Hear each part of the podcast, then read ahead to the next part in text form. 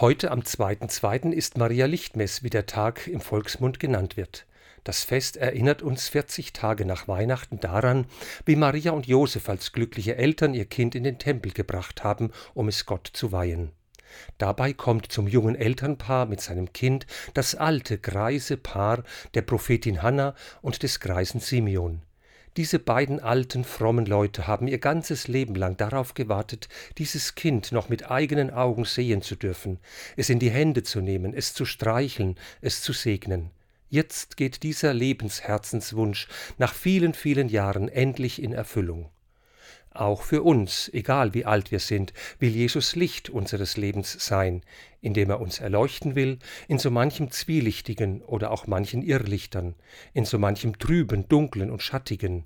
Er will Licht sein, das uns aufgeht von innen her, das uns erfreut, tröstet und stärkt.